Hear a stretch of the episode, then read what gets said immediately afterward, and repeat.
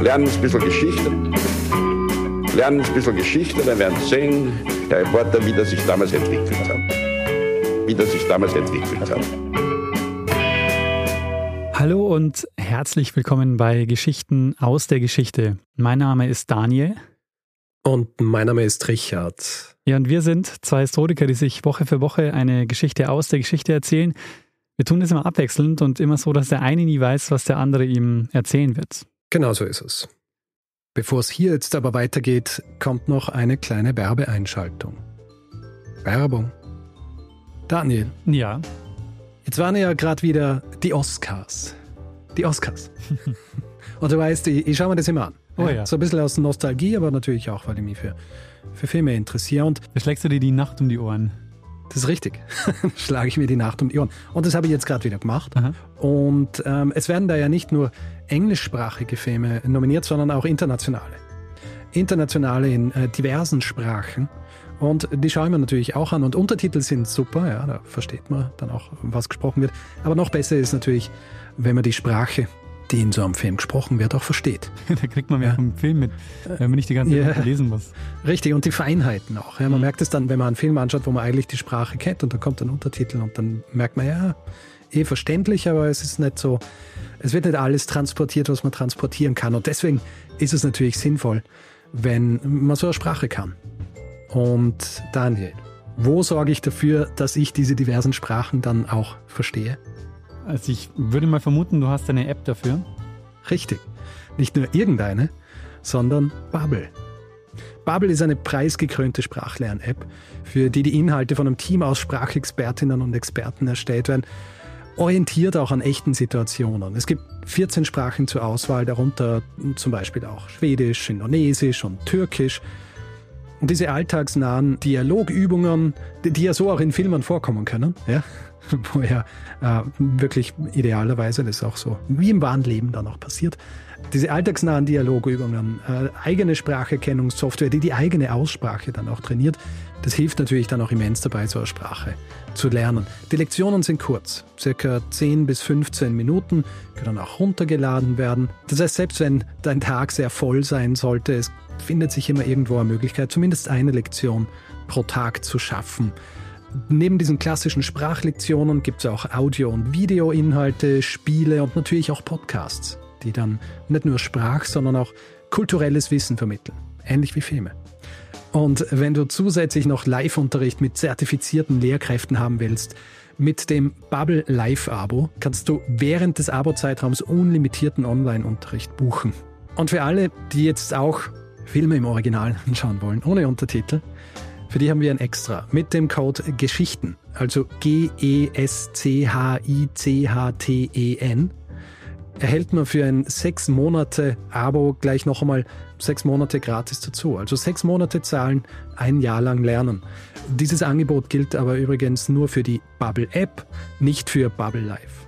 Dieser Code ist gültig bis zum 30.04.2024 und wie immer findet ihr alle Infos dazu direkt in unseren Shownotes. oder auf bubble.com slash Geschichten.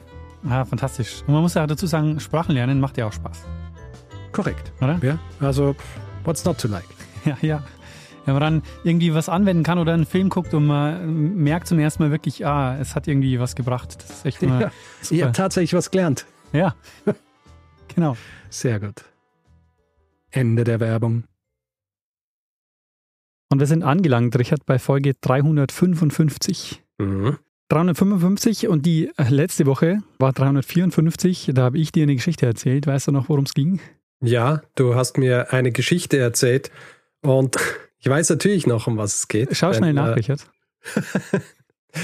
Denn es ist, äh, wie soll ich sagen, wieder mal aus diesem Bereich der Con-Man oder in diesem Fall Con-Women. Ja? Äh, es geht nämlich um einen Betrugsfall, die Halsbandaffäre, die ja gerne in Verbindung gebracht wird mit Maria Antoinette, die aber eigentlich nur am Rande damit zu tun hat. Ja, genau, der es nur zugeschrieben wird. Und äh, jemand hat auf Twitter gemeint, er glaubt, dass wir auch gerne Conman wären, so oft wie wir das thematisieren. Naja, äh, sind halt interessante Geschichten. Hm. Ich bin ja sehr vorsichtig eigentlich und habe auch immer grundsätzlich bei allem, was ich tue, immer so Angst, dass rausgefunden wird, dass ich eigentlich am falschen Platz oder sonst wie bin. Ja? Ja, also ja. so, so ein bisschen Imposter-Syndrom. Deswegen habe ich wahrscheinlich auch so, jetzt nicht eine Ehrfurcht, aber so ein bisschen eine Bewunderung für Leute, die solche Dinge durchziehen, wo natürlich die Sachen auch noch viel riskanter sind und viel mehr auf dem Spiel steht. Ja, Ja. als bei allem, was ich jemals mache.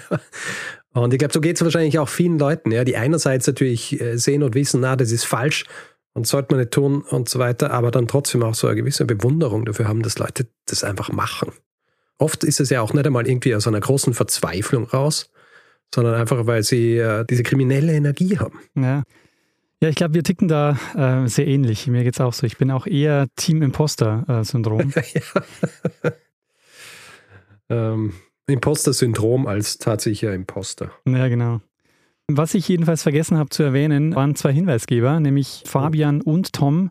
Die habe ich nicht erwähnt. Die haben mir nämlich auch den Hinweis geschickt. Und einen Tisch fallen lassen. Genau.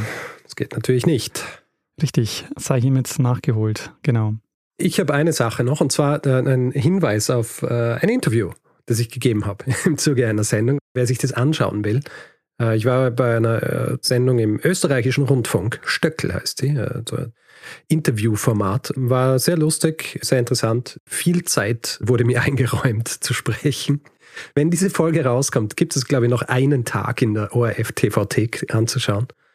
Es ist ja leider das äh, österreichische Rundfunkgesetz derart gestaltet, dass diese Sendungen nur eine Woche äh, online zur Verfügung stehen dürfen. Also wer schnell ist und das jetzt hört, am Tag der Veröffentlichung, kann sich äh, dieses Interview noch anschauen. Einfach auf tvtek.orf.at gehen. Und soviel ich weiß, ist es auch möglich für jemanden, der aus Deutschland zugreift drauf, oder? Das kann ich bestätigen, weil ich habe es mir natürlich schon angeschaut und konnte das tun. Also ich denke mal, das ist kein Problem. Sehr gut. Und aufregend, weil das ist ja dein erster Fernsehauftritt gewesen, oder?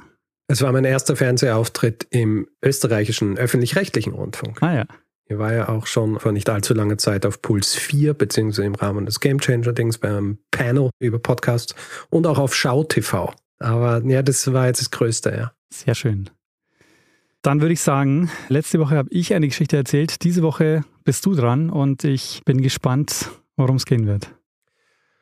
Daniel, im April des Jahres 1993 wird eine junge Frau, Mitglied des Navajo-Stammes, in, am Krankenhaus in der Stadt Gallup in New Mexico vorstellig. Sie klagt über influenzaartige Beschwerden, außerdem über sehr plötzlich auftretende Kurzatmigkeit. Als die Ärzte dann ihre Lunge untersuchen, sehen sie, dass diese Lunge beinahe komplett mit Flüssigkeit gefüllt ist und kurz darauf stirbt sie auch. Das ist der Beginn dessen, was wir heute als den Four Corners Outbreak kennen. Und mit diesen vier Ecken sind die Ecken der vier US-Bundesstaaten Utah, Colorado, New Mexico und Arizona gemeint.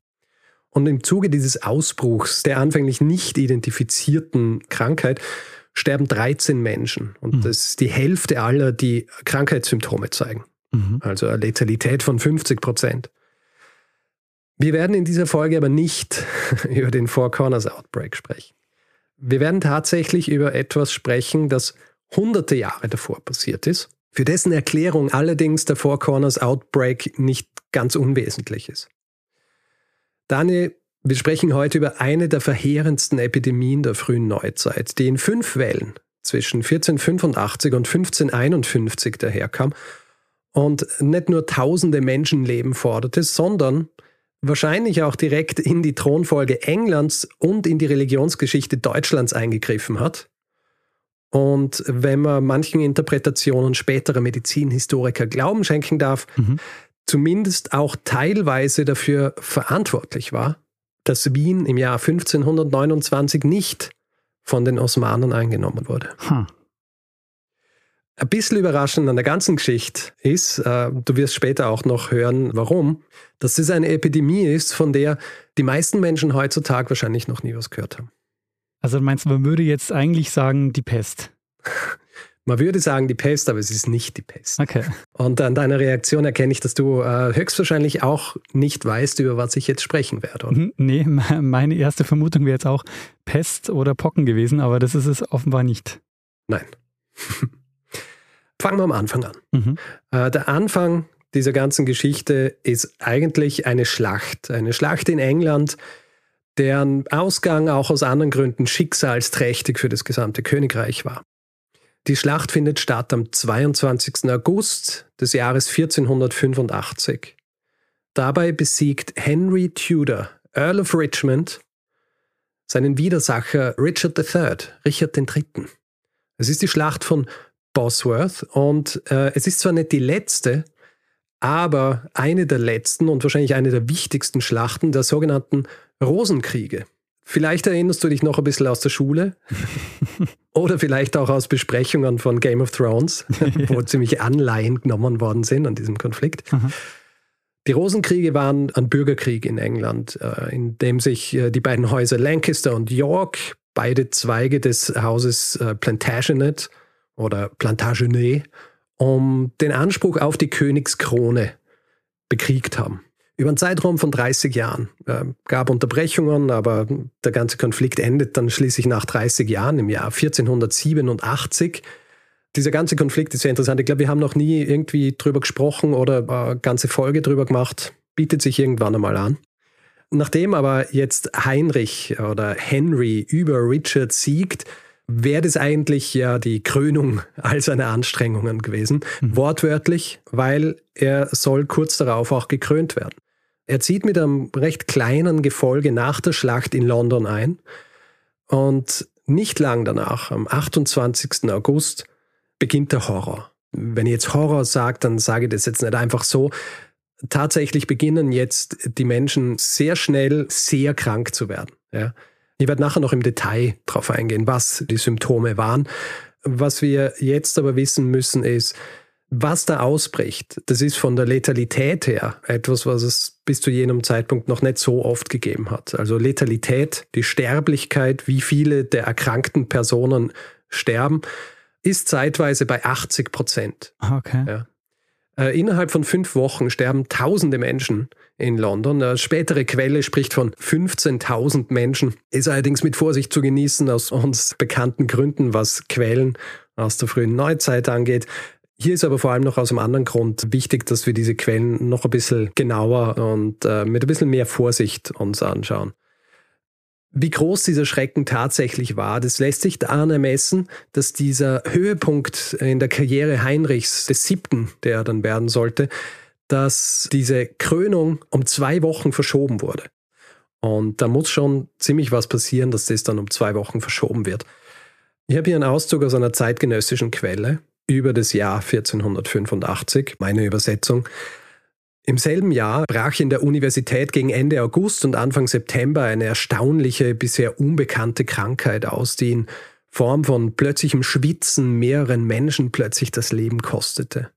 Gegen Ende September breitete sich diese tödliche Krankheit plötzlich im ganzen Königreich aus. In der Stadt London starben innerhalb von zehn Tagen drei Bürgermeister und diese bemerkenswerte Geißel, die den Süden von Ost nach West durchquerte, schlug fast alle Adligen nieder, mit Ausnahme der Allerhöchsten, ob geistlicher oder weltlicher.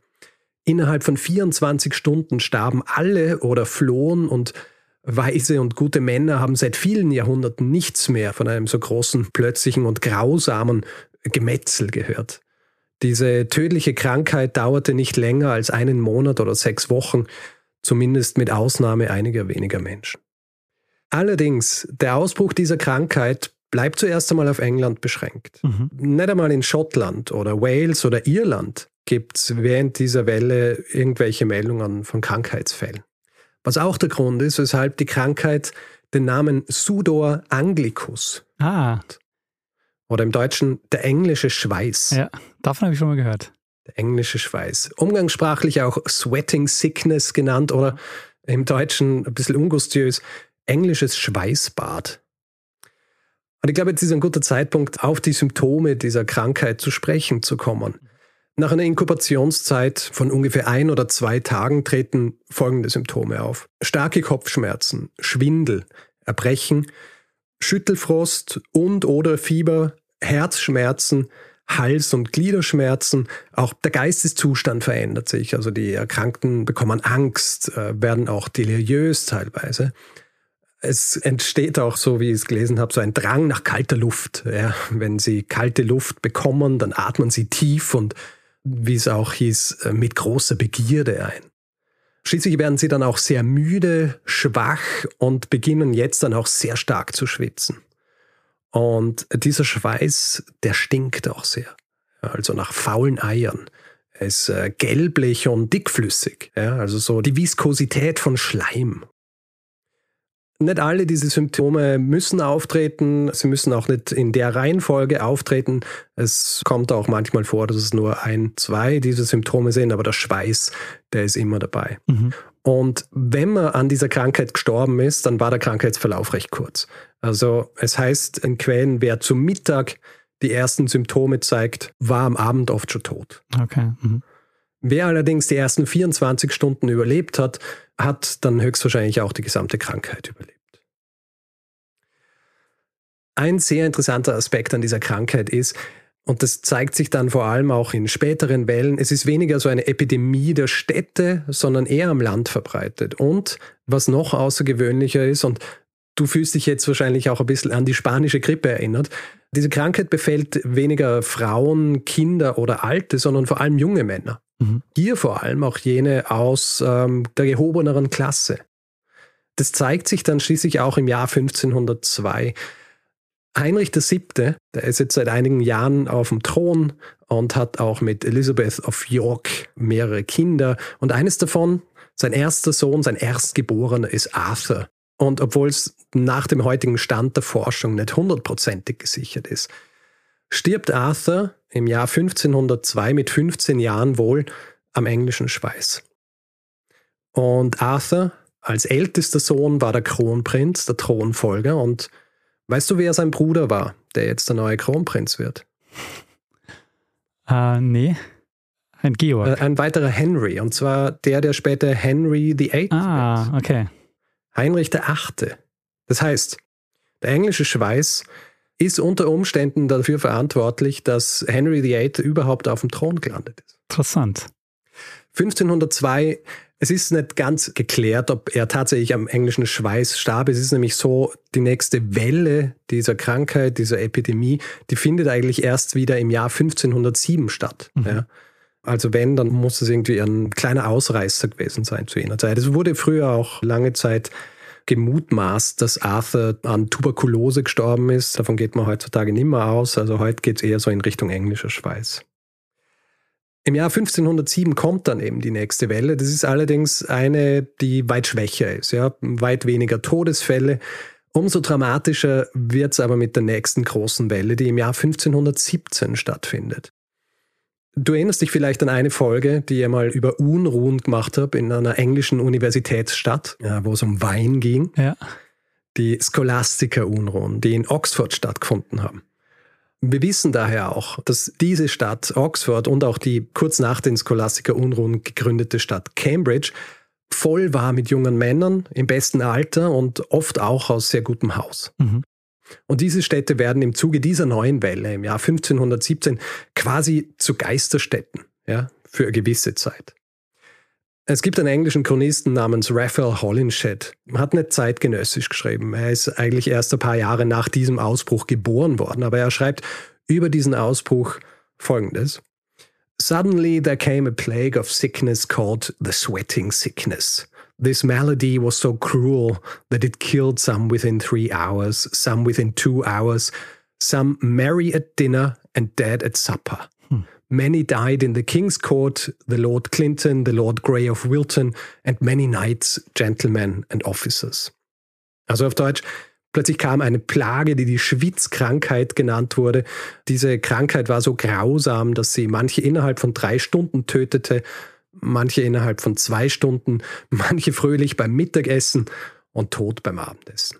Also dieser schnelle Krankheitsverlauf, den du vorhin schon beschrieben hast. Genau. Und es sollen in Oxford und Cambridge während dieses Ausbruchs bis zu 400 Studenten gestorben sein, und mhm. zwar pro Woche. Mhm. Wie schlimm die Sache ist, wird auch von einem berühmten Staatsmann und später High Chancellor beschrieben, Thomas More. Äh, Thomas More schreibt in einem Brief an den wahrscheinlich noch berühmteren Erasmus von Rotterdam, dass eben dieser englische Schweiß ausgebrochen ist und er teilt Erasmus unter anderem mit, dass der Botschafter des Vatikans und Mitglied des Hofs Heinrichs VIII., der auch ein gemeinsamer Freund der beiden war, dass der am englischen Schweiß verstorben ist. Ein gewisser Andrea Ammonio, ein äh, gebürtiger Italiener. Dieser Umstand, dass dieser in Italien geborene Mann an der Krankheit gestorben war, hat noch eine ganz andere, besondere Bedeutung. Es war nämlich so, dass in England lange Zeit davon ausgegangen war, dass nur Engländer die Krankheit bekommen können. Was auch daran lag, dass bis auf zwei kleine Ausnahmen, nämlich Calais und Antwerpen, die Krankheit England so gut wie nicht verlassen hat. Auch in Calais und Antwerpen soll sie Berichten zufolge nur Engländer befallen haben. Das Ganze ändert sich dann aber mit der nächsten Welle, und zwar im Jahr 1529. Diese vierte Welle die schwappt jetzt über und zwar aufs äh, europäische Festland. Wie so oft sind auch hier wieder die Handelsrouten dafür verantwortlich. Ja. Es landet nämlich am 25. Juli 1529 ein Schiff aus England in Hamburg. Und dieses Schiff, dessen Kapitän ein gewisser Hermann Evers war, gibt es einen norddeutscheren Namen als den? Ich glaube nicht, oder? Hermann Evers. Hermann Evers ist der Kapitän eines Schiffs, auf dem zwölf Männer entweder schon tot sind oder bereits im Sterben liegen, ähm, erkrankt am englischen Schweiß. Die Quellen, die uns dafür zur Verfügung stehen, geben keinen Aufschluss darüber, ob die Männer Teil der Crew oder ob sie Passagiere waren, auch nicht, ob sie schon krank an Bord gingen. Was wir wissen ist, dass mehr oder weniger sofort, nachdem das Schiff in Hamburg angelegt hat, der englische Schweiß auch in Hamburg auftritt. Die Quellen sprechen von circa 40 bis 60 Toten pro Tag. Der Historiker John Flood schreibt, dass innerhalb von 21 Tagen 1100 zusätzliche Särge benötigt wurden. Die Krankheit breitet sich jetzt auch schnell am Festland aus. Von Hamburg aus entlang der Ostseeküste erreicht sie innerhalb von sechs Wochen äh, Polen, Preußen und Dänemark, in Kopenhagen sterben Mitglieder der dänischen Königsfamilie dran. Die Krankheit erreicht dann Schweden, Finnland und Norwegen und schließlich auch noch Litauen und Russland. Südöstlich wandert sie nach Schlesien und soll dann auch am 22. September Wien erreicht haben. Außerdem erreicht die Krankheit dann auch äh, Niedersachsen, Hessen, Westfalen, nördliche Niederlande und landet dann auch in der Schweiz. Es gibt einen Basler Chronisten namens Fridolin Rief ich lese es jetzt so vor, wie er es aufgeschrieben hat. Mhm. In dem erstgenannten Jahr ging im Niederland eine schrockliche Krankheit aus zu Köln, Andorf, Menz, Frankfurt, Speyer und kam bis gon Straßburg, also dass an diesen Orten großmänig des Volks starb. Und äh, nannt man diese Krankheit die englische Schweißsucht. Dann sie aus Engelland kam und wenn diese Krankheit ankam, der war es in vier und 20 Stunden vom Leben zum Tod. Dann, wann ein die Krankheit ankam, so kam es mit großem giftigem Schwitzen und schwitzt sich der Mensch gleich zu Tod, dass dieser Krankheit gar ein unzahlbar Volk an allen Orten starb und starb dieser Krankheit auch der Bischof von Speyer mitsamt seinem Hofmeister und Kanzier. Es kam auch etlich gesund ob den Tischen an und trug man's Tod davon. Gott will uns Sinn, Gnad und Barmherzigkeit verliehen und unser Sünd verziehen. Also, falls du das jetzt verstanden hast, er erklärt einfach noch einmal, dass die Krankheit jetzt tatsächlich ankommt. Es zählt auch auf, dass eben der Bischof von Speyer gestorben ist mhm. und äh, beschreibt auch noch einmal diesen Umstand, dass man, wenn man sich zu Mittag an den Tisch setzt, man am Abend schon tot sein hat können, wenn man diese Krankheit bekommen hat. Gegen Ende des Jahres 1529 nehmen die Krankheitsfälle ab, auch äh, die Todesfälle werden weniger. Trotzdem im Oktober des Jahres wird die Krankheit noch auf eine der wichtigsten Zusammenkünfte in Deutschland äh, Einfluss nehmen. Und zwar auf eine Zusammenkunft, die wir kennen als das Marburger Religionsgespräch. Hm. Am 3. Oktober 1529 ist eine vom Landgraf Philipp von Hessen zusammengerufene Konferenz. Und ähm, dort sollte den anwesenden Vertretern der Reformation die Möglichkeit gegeben werden, ihre Thesen vorzubringen und sich zu einigen. Ja? Im Grunde alles, was Rang und Namen hat, was äh, Reformation angeht, ist dort äh, Justus Jonas, Philipp Melanchthon Zwingli und auch kein geringerer als Martin Luther. Hm. Wir wissen unter anderem auch, was die Krankheit angerichtet hat, weil Martin Luther in einem Brief an seine Frau Folgendes schreibt. Sie seien hier toll worden mit Schweißschrecken. Gestern haben sich bei 50 geleget, der seien eins oder zwei gestorben. Das heißt, er beschreibt, 50 Leute sind krank geworden und ein oder zwei von denen sind gestorben. Er beschreibt eben auch diesen Schweißschrecken und das ist auch was, was wir von jeder Epidemie kennen. Mit dem eigentlichen Schrecken der Krankheit kommt auch natürlich immer auch die Angst mhm. der Krankheit dazu. Ja. Ja. Und die breitet sich im Jahr 1529 in Europa auch aus. Dieses Marburger Religionsgespräch wird deswegen aber auch frühzeitig abgebrochen beziehungsweise schnell beendet. Ja, am 4. Oktober wird das Gespräch beendet und viele Dinge, die besprechen werden sollten, werden relativ rasch abgehandelt. Über einen der wichtigsten Punkte allerdings, nämlich das Wesen der Eucharistie, konnte kein Konsens erzielt werden. Ja, also ist der sogenannte Abendmahlstreit und ist ein Grund, weshalb sich die schweizerische und die lutherische Reformation so entzweit haben. Und das hat weitreichende Folgen. Nicht zuletzt, weil dadurch die protestantischen Kantone der Schweiz nicht dem Schmalkaldischen Bund beitreten können. Nachdem ich hier jetzt fast alles eingelöst habe, was ich in der Einleitung versprochen habe, kommen wir jetzt noch zu Wien und der Türkenbelagerung. Du erinnerst dich ja, ich habe vorhin gesagt, dass der englische Schweiß am 22. September auch Wien erreicht. Mhm. Letzte dokumentierte Fall dann am 15. Oktober. Das fällt eben direkt in jene Zeit, als Wien unter Süleyman dem Prächtigen belagert wird. Und die Geschichte ist jetzt, die ziehen sich zurück, weil sie Angst haben, sich mit englischem Schweiß anzustecken. Ja, fast. Sie kriegen es angeblich auch selber. Ja? Es ist so, wir haben tatsächlich keine zeitgenössische Quelle, die dezidiert was darüber aussagt, ob der englische Schweiß einen Einfluss darauf hatte, dass Süleyman am 18. Oktober quasi unverrichteter Dinge wieder abzieht. Mhm. Ja, also die Belagerung geht ja vom 27. bis zum 18. Oktober, da zieht Süleyman wieder ab. Medizinhistoriker des 19. Jahrhunderts allerdings, zum Beispiel Justus Friedrich Karl Hecker oder Heinrich Häser, die interpretieren die zeitgenössischen Quellen in diese Richtung, dass Süleyman tatsächlich abgezogen ist, weil seine Truppen diese Krankheit bekommen haben. Hm, interessant. Ja, es gibt da ein Zitat, nachdem der englische Schweiß nicht weniger unter seinen Scharen gewütet hatte als unter den Belagerten, zieht Süleyman ab. Genauere Nachrichten hierüber fehlen, weil man bei viel größerer Bedrängnis des Landes auf die Seuche weniger achtete. Doch war die Sterblichkeit in Österreich unter so ungünstigen Umständen wohl bedeutender als in den Nachbarländern. Mhm. Also im 19. Jahrhundert haben sie es so ein bisschen extrapoliert. da haben sie gesagt, äh, es war eine gewisse Übersterblichkeit in Österreich zu jener Zeit. Also gehen sie davon aus, dass auch der englische Schweiß dort gewütet hat und gehen auch davon aus, dass nicht nur die Bevölkerung den englischen Schweiß gehabt hat, sondern eben auch die Belagerer und deswegen Süleyman unter anderem beschlossen hätte, am 18. Oktober 1529 wieder abzuziehen. Mhm. Es gibt auch noch einen norddeutschen Gelehrten, der im Jahr 1771 über Süleyman schreibt, da kam der Schweiß unter sein Volk, dass er die Länge musste wegziehen.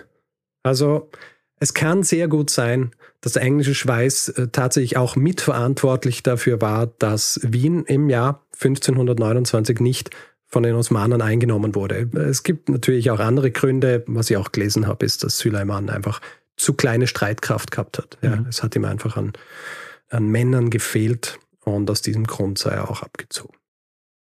Weil ich jetzt gerade über die Quellen gesprochen habe. Dir ist vielleicht aufgefallen, dass ich vorhin, als ich so über die ersten Epidemien gesprochen habe, da habe ich eben eine Quelle gehabt, aber wenige Reaktionen der englischen Ärzte, was jetzt diese Ausbrüche angeht. Mhm. Und das hat einen guten Grund, der aber erst so richtig sichtbar wird, wenn man sich die Reaktionen auf dem Kontinent ansieht, nachdem die vierte Welle der Krankheit dorthin übergeschwappt ist. Der vorhin von mir erwähnte Historiker Flood hat einen sehr aufschlussreichen Artikel mit Fokus vor allem eben auf diesem Aspekt geschrieben. Er erwähnt den vorher angesprochenen Medizinhistoriker Hecker, der im 19. Jahrhundert in einem Text erstaunt ist darüber, dass selbst im Jahr 1528, also ein Jahr bevor die vierte Welle kommt, 40 Jahre nach dem ersten Ausbruch, kein einziger englischer Arzt auch nur einen Text über die Krankheit verfasst hat. Kein einziger der in jener Zeit berühmten Ärzte, wie mhm. zum Beispiel Thomas Lineker, John Chamber oder George Owen, haben irgendwas dazu geschrieben. Es gibt eine einzige quasi zeitgenössische Quelle eines Arztes, ein gewisser Thomas Le Forestier, der allerdings nicht einmal selbst Engländer war, sondern aus Rouen kam. Und der erwähnt im Jahr 1490, dass er ein Traktat über diese Krankheit äh, geschrieben hat. Er ist übrigens auch der, der die Anzahl der Toten in London auf 15.000 festgelegt hat. Dieses Traktat, das er in seinem Text erwähnt, das hat allerdings nicht überlebt. Also wir wissen nicht, was er damals drüber geschrieben hat. Also das heißt, in England selber hat man nicht darüber geschrieben, sondern alles, was wir wissen oder der Beginn liegt dann in Europa. Die haben dann über die Krankheit geschrieben, aber erst genau. beim vierten Ausbruch. So ist es. Hm. Also Flatt führt es einerseits auf die grundsätzlich eher verzögerte Reaktion englischer Behörden auf Seuchen zurück. Ja, mhm. auch was die Pest angeht, war England im Vergleich zu Italien, Deutschland oder auch Frankreich sehr schlecht darin, Instruktionen zu schreiben oder überhaupt irgendwas drüber zu schreiben. Ja. Ein weiterer Grund ist wohl auch der Protestantismus. Im katholischen England haben die Ärzte und die Gelehrten weiterhin vor allem im 15. Jahrhundert auf Latein publiziert. Und in erster Linie halt für sich selbst ja, oder gegenseitig. In Deutschland wurden zu jener Zeit schon lang Texte in der Umgangssprache gedruckt, ja, dass die, das gemeine Volk das auch verstehen kann, was wiederum auch mit Gutenberg und mit dem Buchdruck zu tun hat. Während in Deutschland schon fleißig gedruckt wurde, dauert es in England bis Mitte, Ende des 16. Jahrhunderts, dass tatsächlich umgangssprachlich gedruckt wird. Wir sehen das auch an absoluten Zahlen. Das erste Werk über den englischen Schweiß, das in England geschrieben und veröffentlicht wurde, das kommt im Jahr 1552 raus. Zu dem Zeitpunkt waren in Deutschland schon über 80 Texte über die Krankheit und die Behandlung veröffentlicht worden. Mhm. Apropos Behandlung. Es ist gut möglich, dass die Art und Weise, wie anfangs auf die Krankheit reagiert wurde, einen erheblichen Einfluss auf die Letalität, also die Sterblichkeit gehabt hat. Mhm. Eine Behandlungsmethode war nämlich, dass die Leute dazu gebracht wurden, dass sie noch mehr schwitzen. Der Gedanke war auch, dass die Menschen vor kalter Luft geschützt werden sollten. Sie wurden dann also in einen warmen Raum gesteckt, die Fenster und Türen wurden verschlossen. Hm. Oft hat man sie einfach in ihrer Kleidung ins Bett gelegt und dann noch einmal bedeckt mit weiteren Decken, mit Pelzen, manchmal sogar in Tücher eingenäht. Nicht selten wurden dann auch zwei oder drei Leute gemeinsam ins Bett gelegt oder Gesunde haben sich sogar auf die Menschen draufgelegt, um sie noch mehr zu erwärmen. Okay. Das ging dann auch so weit, dass die Patienten oder die Patientinnen nicht einmal das Bett für die Notdurft verlassen durften. Ja? Äh, ich habe gelesen, warme Tücher wurden für den Kot untergelegt. Hm. Schlafen war auch nicht gestattet. Also es wurden dann auch so Dinge gemacht wie Nasenlöcher und Schläfen mit zum Beispiel Essig einzureiben, damit die Leute nicht schlafen. Und wenn jemand tatsächlich so müde war, dass sie Angst gehabt haben, dass er jetzt äh, einschläft, habe ich gelesen, dass auch manchmal die Patienten von zwei starken Männern im Raum herumgeführt worden sind. Also stell dir das vor, du hast hier all diese Symptome, du bist müde, du schwitzt und dann wirst in einem heißen Raum auch noch so herumgeführt, damit du ja nicht schlafen kannst. Ja. Also das hat einen noch zusätzlich dann geschwächt und äh, hat die Letalität eher noch hochgetrieben. Ne? Oh ja, Oh ja.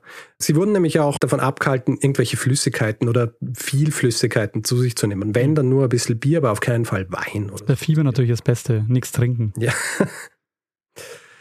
Es ist deswegen nicht verwunderlich, dass dort, wo diese Behandlungsmethode angewandt wurde, die bekam den Namen niederländisches Regiment, mhm. dass dort, wie du gesagt hast, die Letalität am größten war. Mhm. Ähm, eben teilweise 80 Prozent. Mhm. Auch höher, habe ich irgendwie so eine Zahl gelesen, dass da irgendwie so von 300 Erkrankten dann 297 gestorben sind.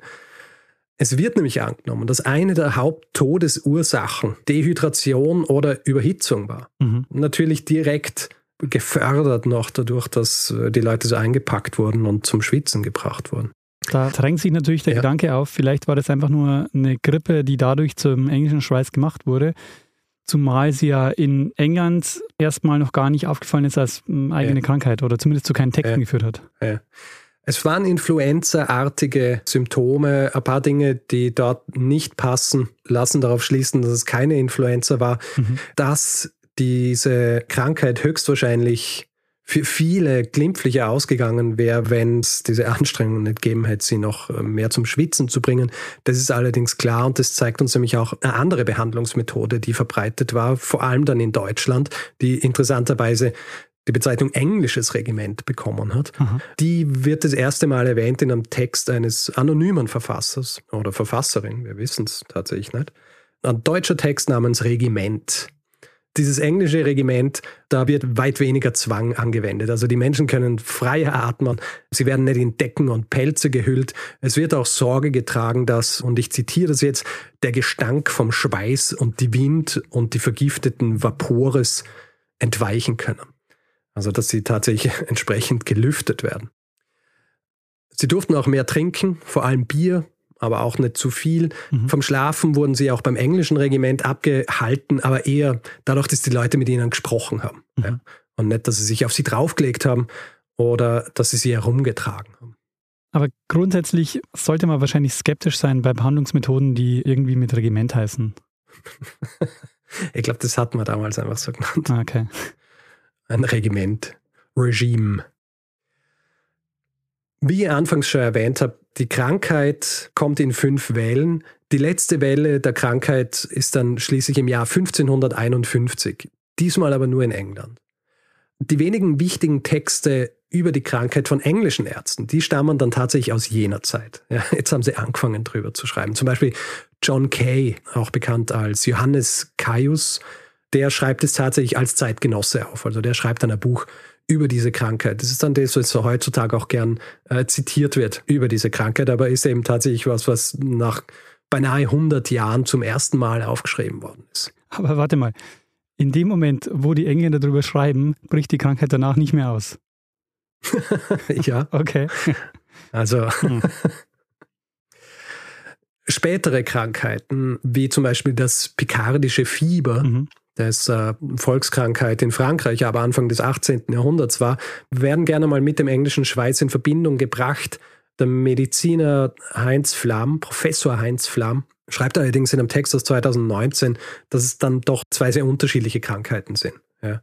Also wird heute gerne mal genannt in Verbindung im englischen Schweiz, aber es sind tatsächlich zwei unterschiedliche Krankheiten.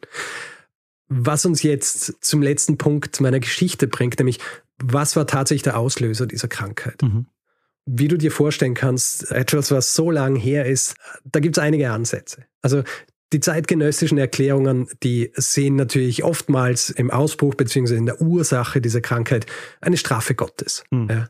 Also in Deutschland zum Beispiel haben sich Katholiken und Protestanten gegenseitig die Schuld zugeschoben.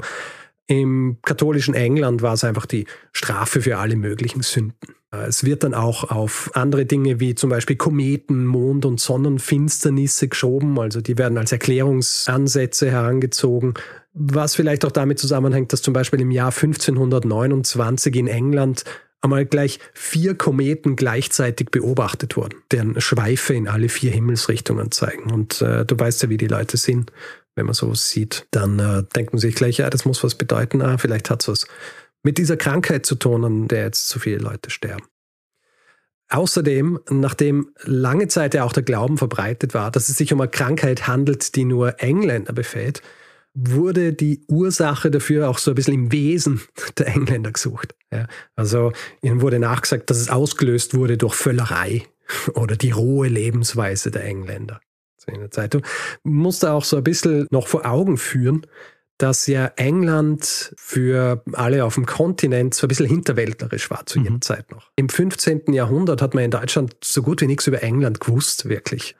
Also das Interesse an England kulturell und so weiter war verschwindend gering. Es ändert sich dann Anfang des 16. Jahrhunderts und ändert sich vor allem auch durch den englischen Schweiß. Also da dringt dann jetzt neben der Krankheit auch sonst viel mehr aus England nach Deutschland zum Beispiel. Ja, ja interessant. Was den Sommern, in denen diese Wellen gestartet haben, gemein war, war, dass es auch sehr viel geregnet hat. Das heißt, es waren heiße, aber auch sehr feuchte Sommer. Heutzutage gibt es mehrere Ansätze, was der Ursprung dieser Krankheit war. Also es gibt einige, die sagen, dass es vielleicht sogar sowas wie Botulismus oder Lebensmittelvergiftungen waren. Mittlerweile besteht aber eher der Konsens, dass es sich um eine Viruserkrankung handelt hat. Mhm. Entweder übertragen von Zecken, die dann zum Beispiel wild infiziert haben, was wiederum erklären wird, warum vor allem die Sprösslinge höhergestellter Familien und auch Mitglieder des Klerus daran erkrankten, weil sie diejenigen waren, die das meiste Fleisch gegessen haben. In den letzten Jahrzehnten allerdings äh, hat sich vor allem eine Theorie hervorgetan und das ist die, für die ich jetzt wieder zurück zu meiner Einleitung springe. Und zwar Four den Corners. Four Corners Outbreak.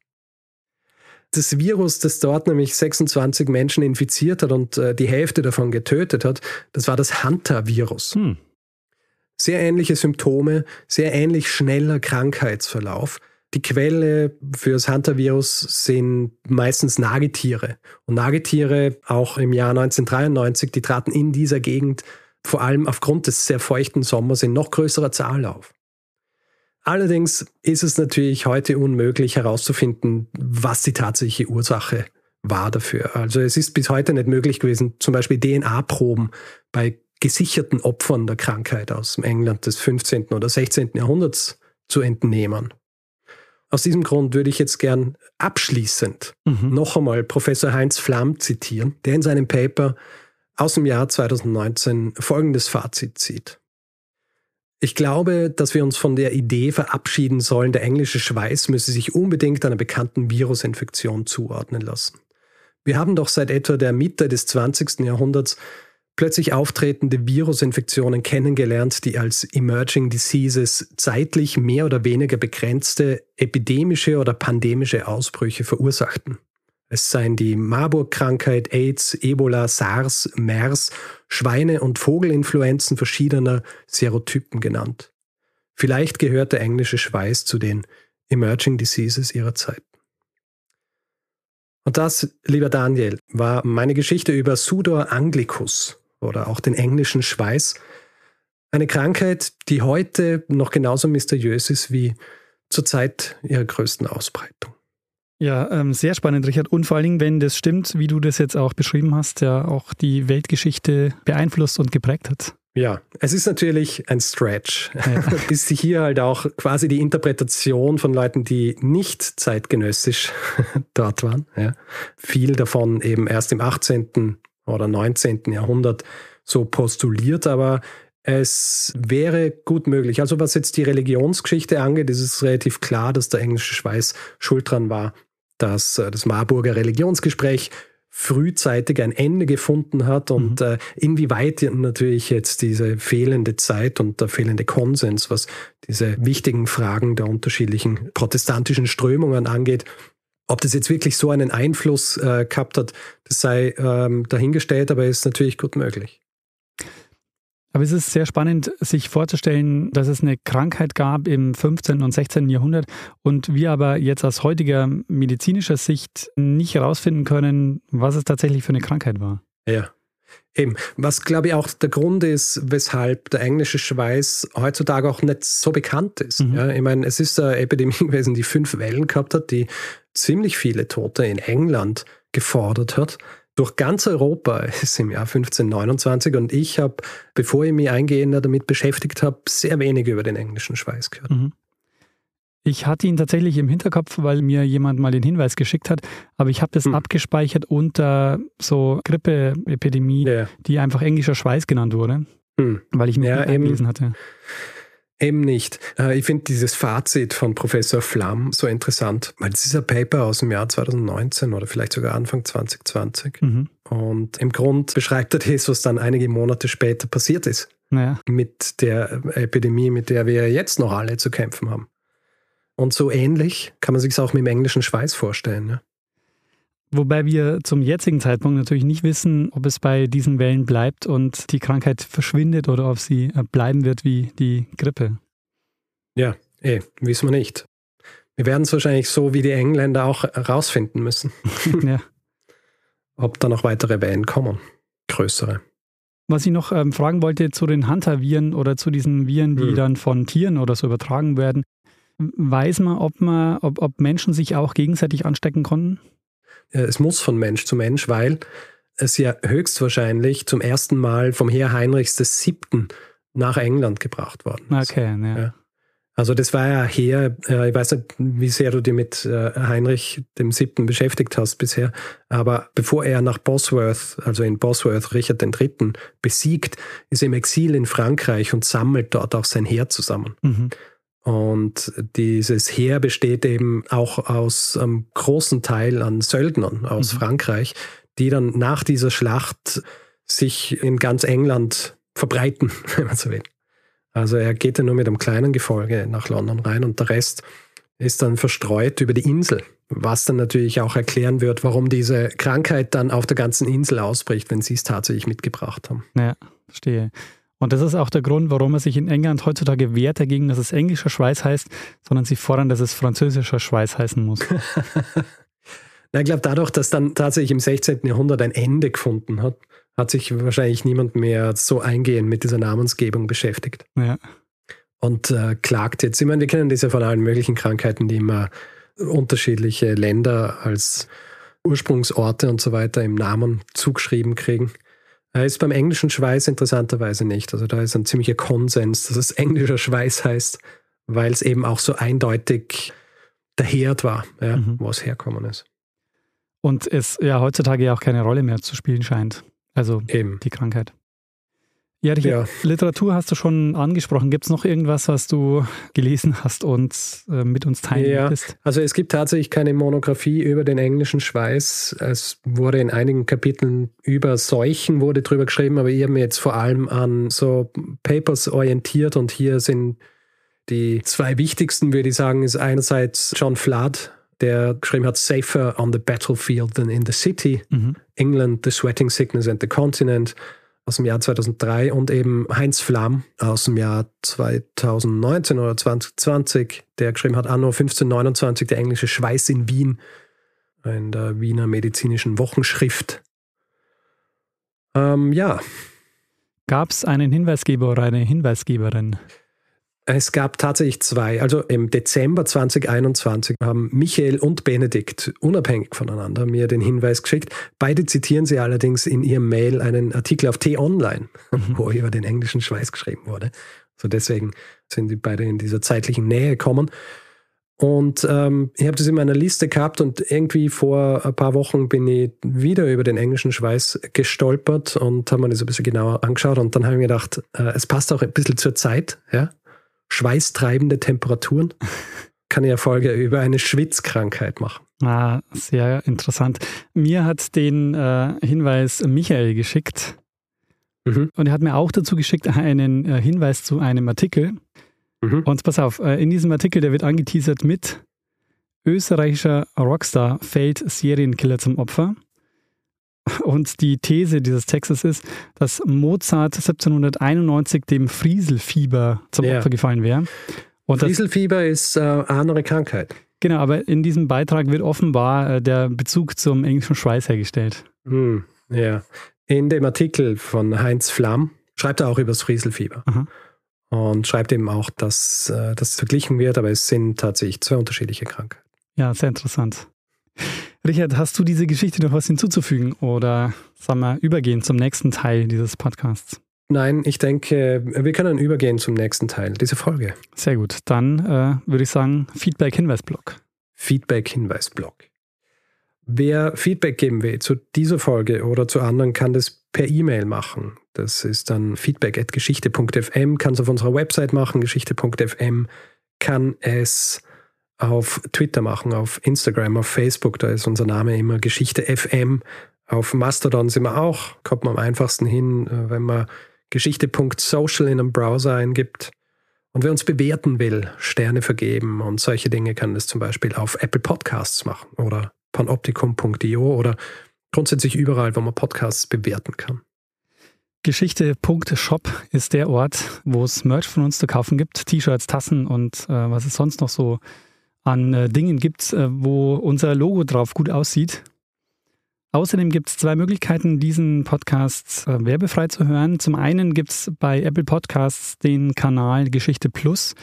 Dort gibt es für 3,99 den Podcast werbefrei zu hören. Außerdem gibt es bei Steady für 4 Euro im Monat auch den Feed mit den werbefreien Folgen. Alle Infos dazu findet ihr auf geschichte.fm slash steady. Wir bedanken uns in dieser Woche bei Martin Flores, Birgit, Navid, Nicola, Sophie, Harald, Philipp, Tobias, Martin, Anne, Ingo, Kerstin, Stefan, Ramon, Laura und Katharina. Vielen, vielen Dank für eure Unterstützung. Ja, vielen herzlichen Dank. Tja, Richard, dann würde ich sagen, mach mal das, was wir immer machen. Richtig. Gib mal dem einen das letzte Wort, es immer hat, nämlich Bruno Kreisky. Lernen ein bisschen Geschichte. Lernen ein bisschen Geschichte, dann werden Sie sehen, der Reporter, wie das sich damals entwickelt hat. Wie das sich damals entwickelt hat.